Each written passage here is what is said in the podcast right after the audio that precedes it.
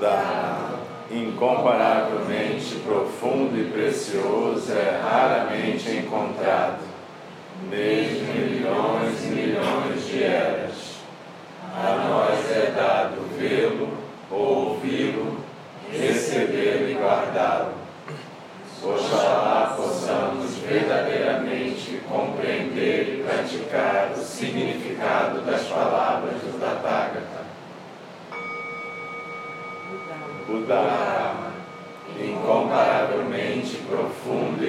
precioso, é raramente encontrado, mesmo em milhões e milhões de eras. A nós é dado vê-lo, ouvi-lo, recebê-lo e guardá-lo. Oxalá possamos verdadeiramente compreender e praticar o significado das palavras do o Dharma, incomparavelmente profundo e precioso, é raramente encontrado, mesmo em milhões e milhões de eras. A nós é dado vê-lo, ouvi-lo, recebê-lo e guardá-lo. Oxalá possamos verdadeiramente compreender e praticar o significado das palavras do Tathagata.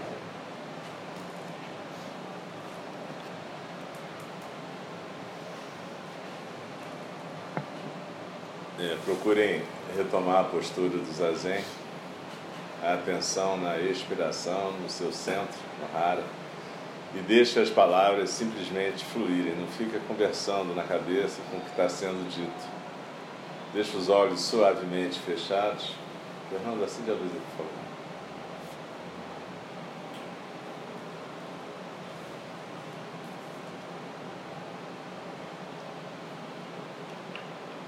Nós continuamos então o estudo do livro Trazendo o Zen para a Vida Cotidiana, de Daido Lori Hiroshi.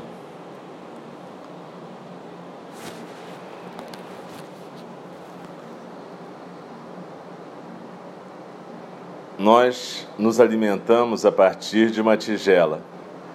Chamamos essa tigela de tigela do Buda Mestre Dogen disse: A tigela do Buda não é um artefato, nem aparece, nem desaparece, não vem nem vai, não ganha nem perde. Ela não está vinculada ao passado, ao presente, nem ao futuro.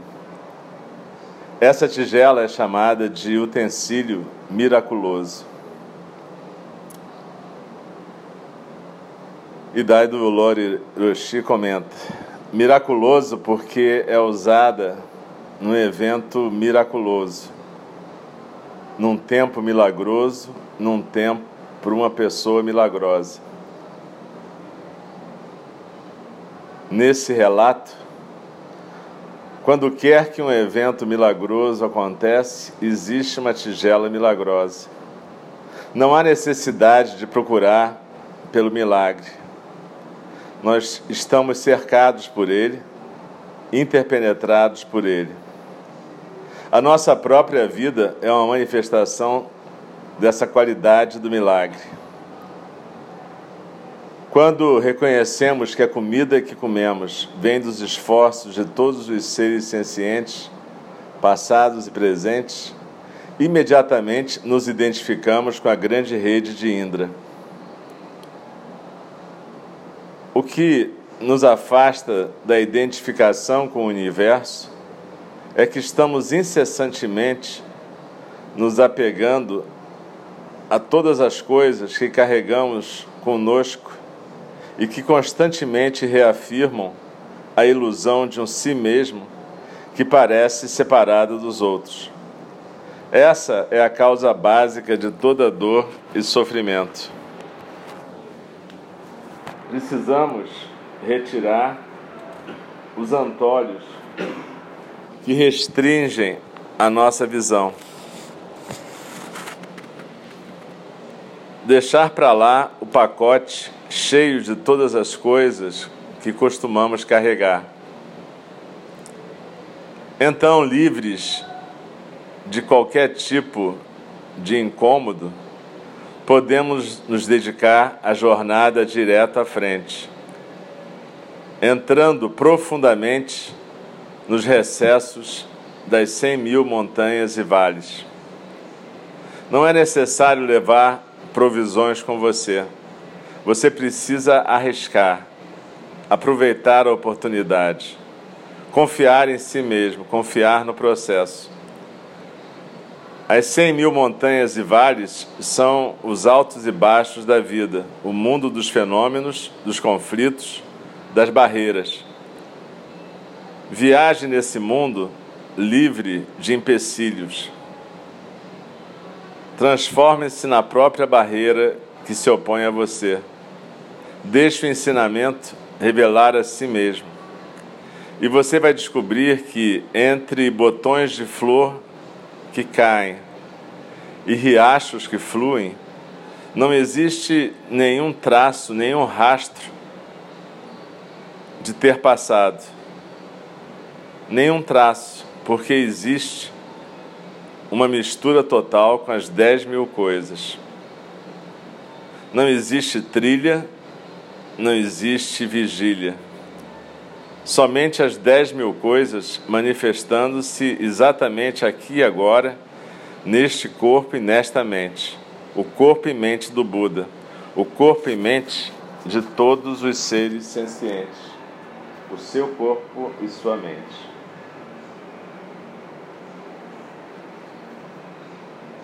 As pessoas que procuram a prática do Zen costumam ter muitas dúvidas sobre a liturgia.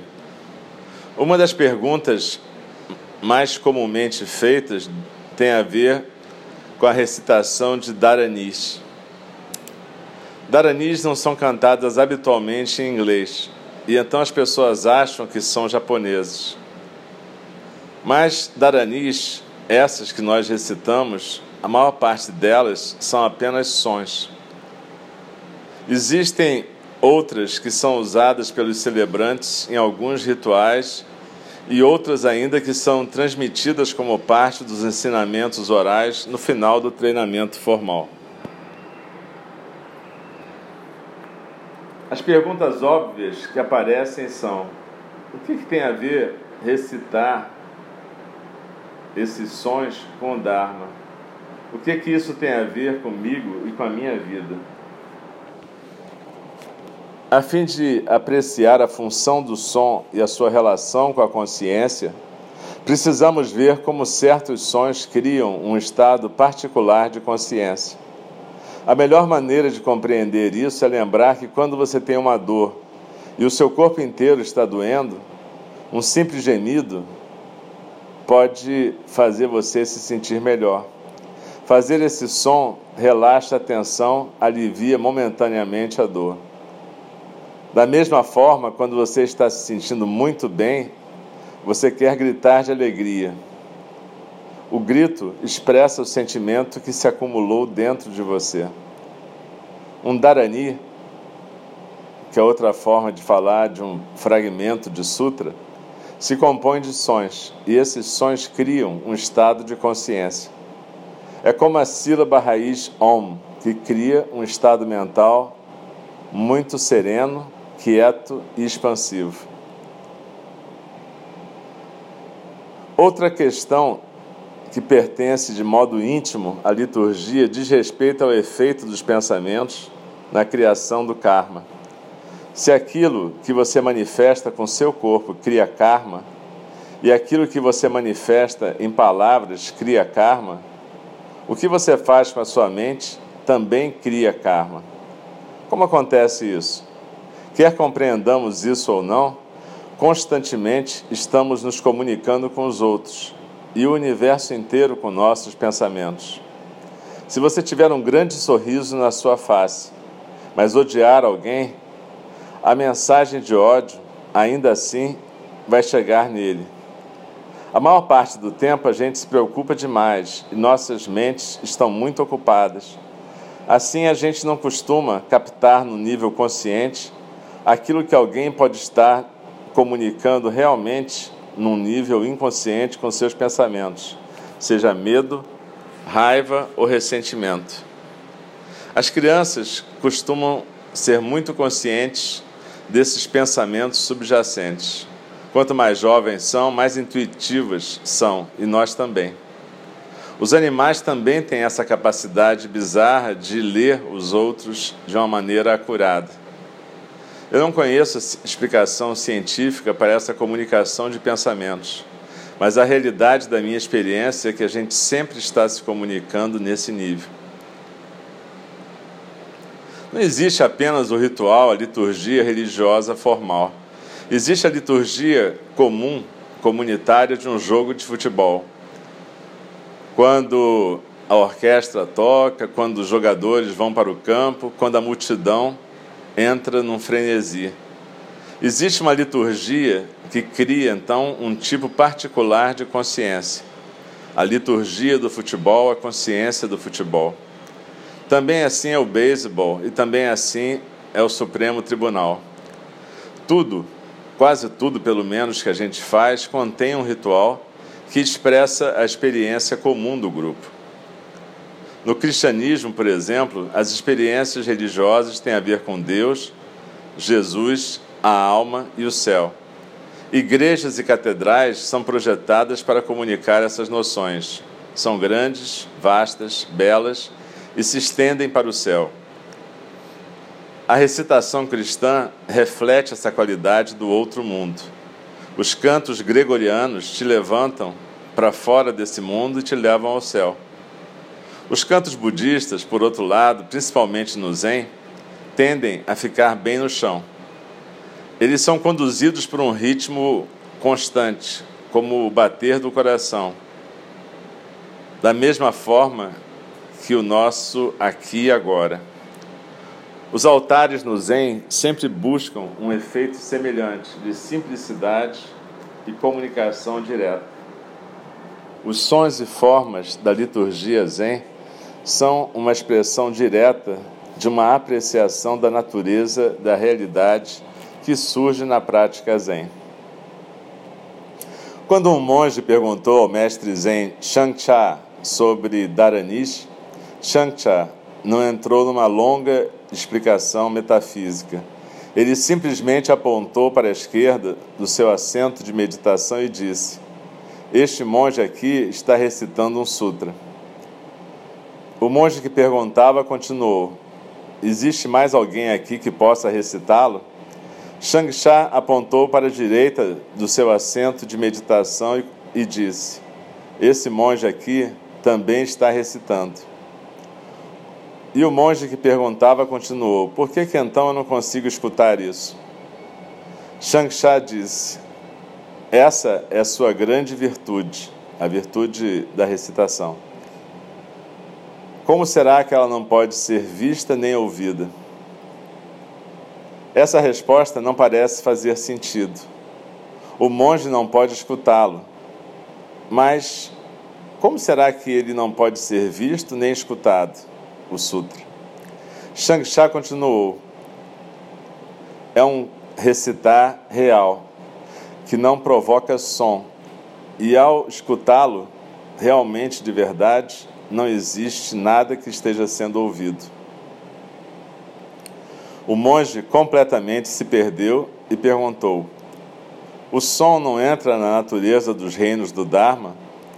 Shangsha esclareceu um pouco mais a sua afirmação. Ele disse: Deixar a forma para observar a forma não é uma visão correta. Deixar o som buscando escutar é uma escuta degenerada. Em outras palavras, separar a você mesmo do som a fim de escutá-lo não tem nada a ver com o nosso ritual zen, não tem nada a ver com a liturgia. A liturgia tem a ver com intimidade, e a intimidade ultrapassa a visão e a audição. Nas cerimônias existem formas e sons, existe compreensão e existe crença. Na liturgia existe apenas intimidade. A intimidade significa que não existe lacuna, Não existe separação, não existem dois. A compreensão íntima não é como a compreensão comum. A compreensão comum é ver com o olho e ouvir com o ouvido. A intimidade é ver com o ouvido e escutar com o olho. Como é que você vê com o ouvido e escuta com o olho? Abra a mão do olho e o corpo e mente inteiros vão se tornar apenas olho. Abra a mão do ouvido e o universo inteiro é apenas o ouvido. Você nunca vai captar isso olhando para isso de uma forma dualista, vendo você e as coisas como coisas separadas.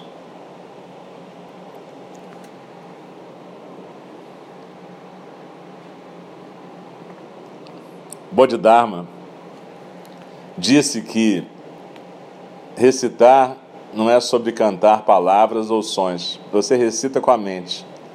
Você faz o ritual com a mente. Você faz o zazen com a mente. Quando você entra na mente de zazen, você entra num espaço sagrado.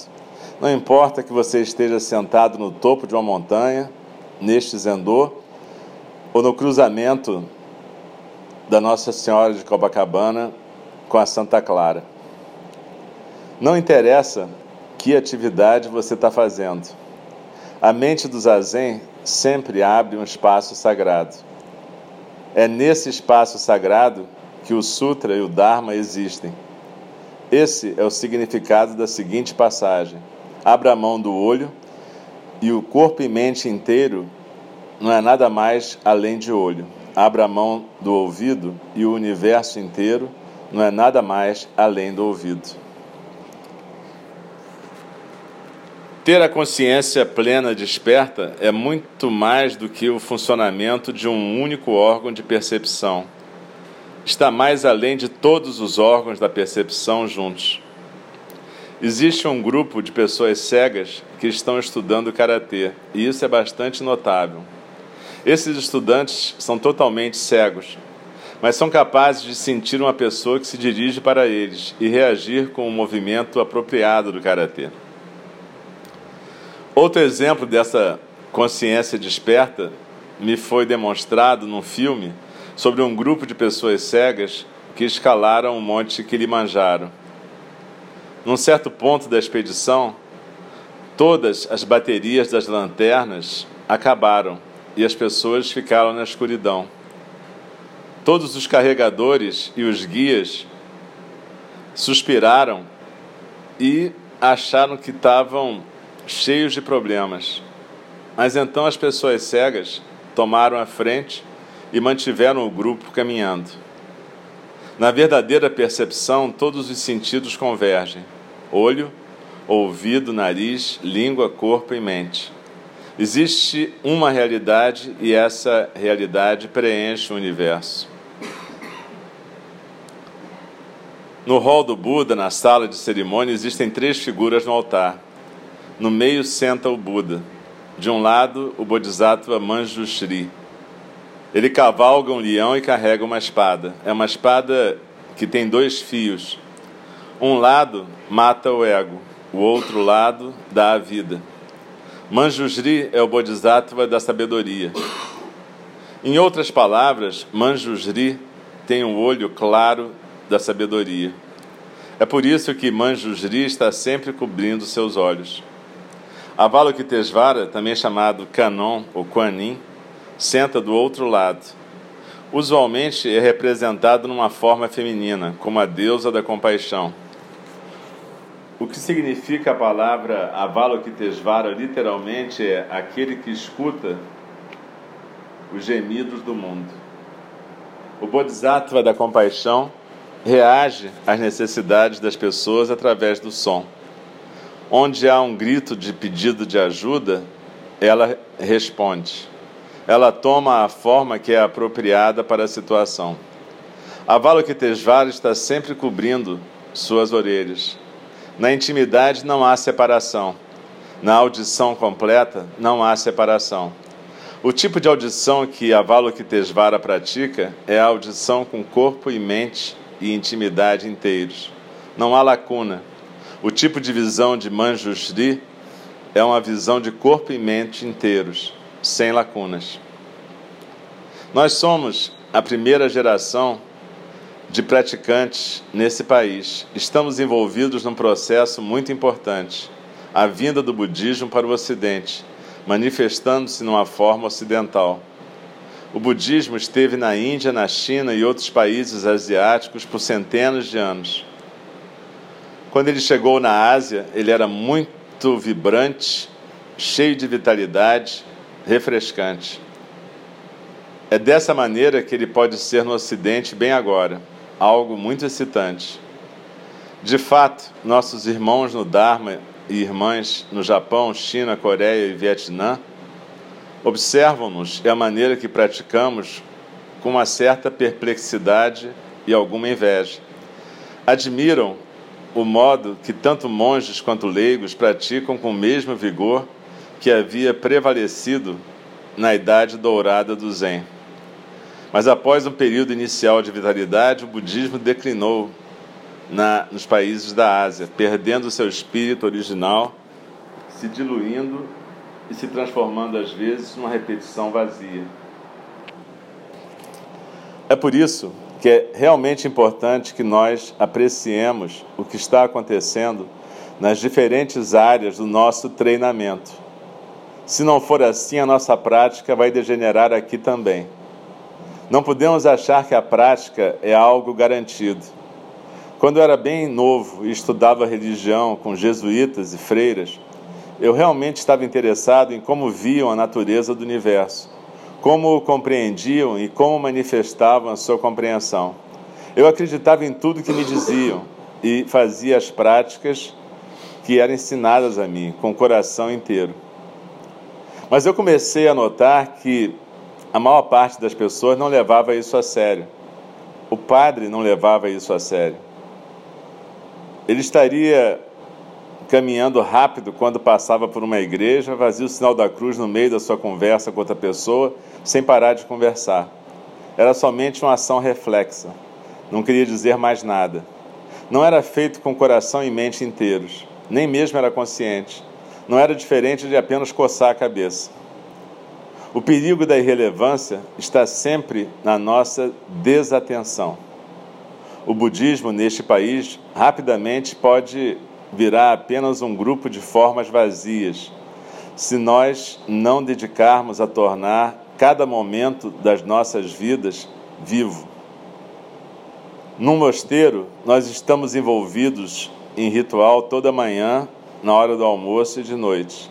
Essas práticas são repetitivas e é fácil perder o contato com o corpo e mente inteiros, perder o contato com essa intimidade da prática. Se não houver a intimidade do corpo e mente inteiros, não haverá zazen, não haverá liturgia, não haverá dokusan, não haverá samu, não haverá prática da arte, não haverá nenhuma prática corporal. Tudo que nós temos se não tivermos essa intimidade de corpo e mente inteiro, é apenas a forma. E isso não vale nada quando se trata de viver a sua vida. Por favor, não leve essa prática de uma maneira irresponsável. Saiba que em cada aspecto singular dessa prática existem níveis múltiplos de profundidade para serem observados apreciados, compreendidos e manifestados. É somente assim que a gente corporifica o Buda. Pode apagar a luz,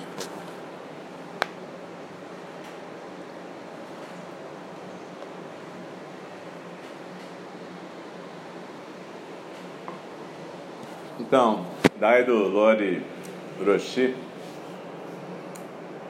insiste claramente em que o que vai tornar a nossa prática viva é exatamente a nossa presença atenta. As pessoas no Ocidente, às vezes, não gostam de nenhum ritual.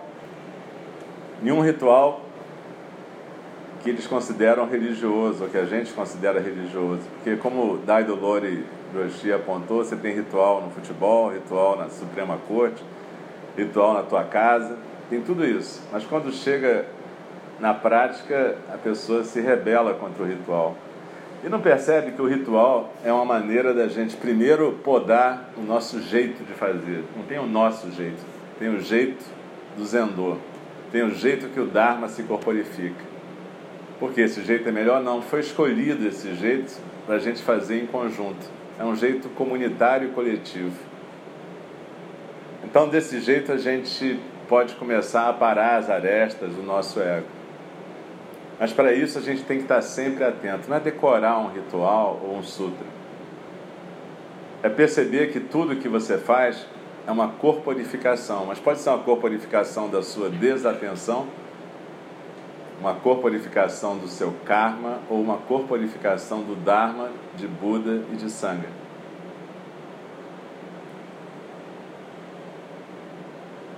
Essa possibilidade de ver o milagre a cada momento é maravilhosa, porque ela deixa a gente realmente vivo. Ela faz com que a gente possa se afastar de ficar preso na cabecinha da gente. Viver as coisas com essa intimidade de corpo e mente num dado momento inteiro é exatamente o milagre que a gente pode fazer.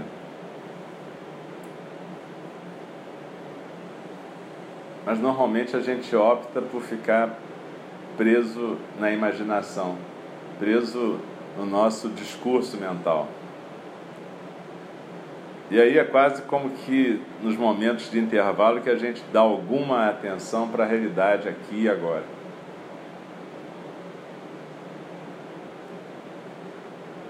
Normalmente, Dharaniya, que ele se refere aqui, é um trecho do sutra que pode ser até recitado sozinho. Por exemplo, se você recita o Sutra do Coração inteiro, e no final, em essa língua misturada, sino-japonesa e sons que não, ninguém sabe mais o que quer dizer, tem um som no final que é gate gate para gate para sangate bodhisvaha. E você pode repetir só esse som como um dharani, um fragmento de sutra que em si vai induzir um estado mental.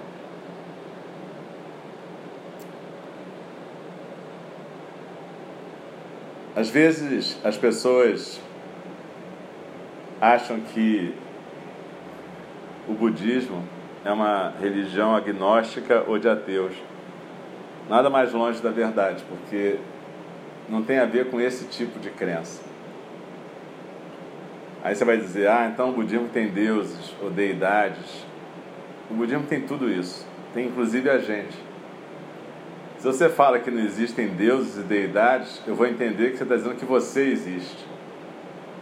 Eu vou ficar admirado até da sua certeza quanto à sua existência substancial. E mais ainda da sua certeza que não existe nada invisível. Isso é brilhante, mas na verdade eu não consigo entender essa maneira de viver até hoje. O Zen não se preocupa em ficar dizendo, ah, isso é verdade, isso é mentira. A realidade vai estar sempre presente. E você pode ficar perdido na sua cabeça enquanto está passando o tempo de limpar o chão, enquanto está passando o tempo de acolher uma pessoa, você pode ficar perdido só na sua imaginação. E aí você não acredita em deuses, mas acredita na sua imaginação. Isso é muito bacana, né? Eu sempre acho isso curioso. Como eu sou psiquiatra, eu escuto muitas coisas desse tipo no consultório. Então, outro dia uma pessoa falou assim comigo: Ah, será que tomar remédios a longo prazo vai fazer mal ao meu cérebro? Aí eu falei: Vem cá, você não foi a pessoa que me perguntou se podia tomar uns dois chopps ou três, sábado e domingo? E aí você está preocupado com o efeito do remédio, mas você acha que o álcool não tem nenhum efeito nos seus neurônios, né? Bacana. Estou sempre aprendendo com você. Aí o cara falou: É verdade, eu tinha pensado nisso. Eu falei: Pois é, né? É uma questão, tudo que a gente ingere vai ter um efeito no nosso corpo. Pode ser remédio, pode ser álcool, pode ser maconha, pode ser qualquer tipo de prática. Quando a gente escolhe coisas para a gente gostar e não gostar, o que a gente está criando é só separatividade. E é exatamente isso que Daido Lori Roshi está falando aqui. Que cria essa separatividade é o nosso apego aos badulaques que a gente carrega. Às vezes são coisas concretas que a gente tem sempre que estar junto com eles. Tipo um telefone celular ou qualquer outra coisa que a gente não pode se separar. Mas a maior parte dos badulaques está na cabeça da gente. São as coisas que a gente criou como um ambiente de conforto, uma zona de conforto, para a gente se proteger da angústia.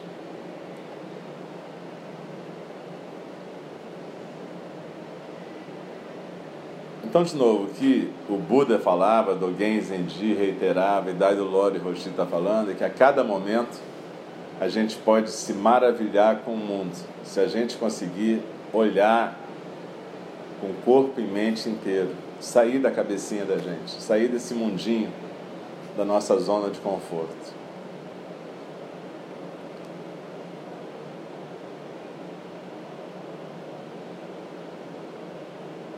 E por último, o que ele estava dizendo é que o budismo, o Zen, ele foi perdendo a força nos países asiáticos pela repetição vazia de formas.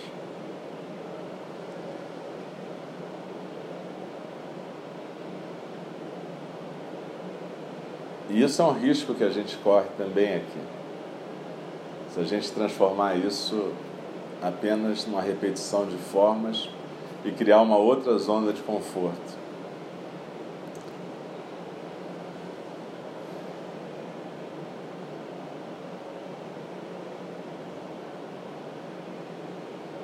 Então, procura colocar o esforço correto na sua prática. Determinação de praticar.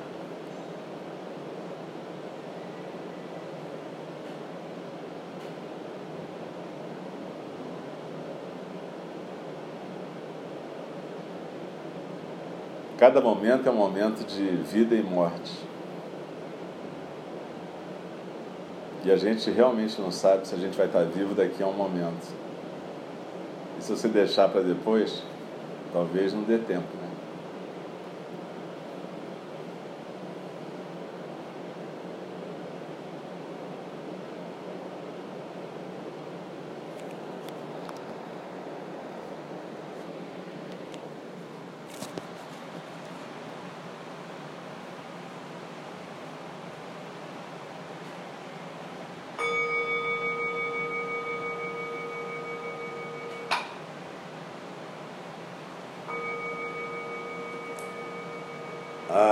As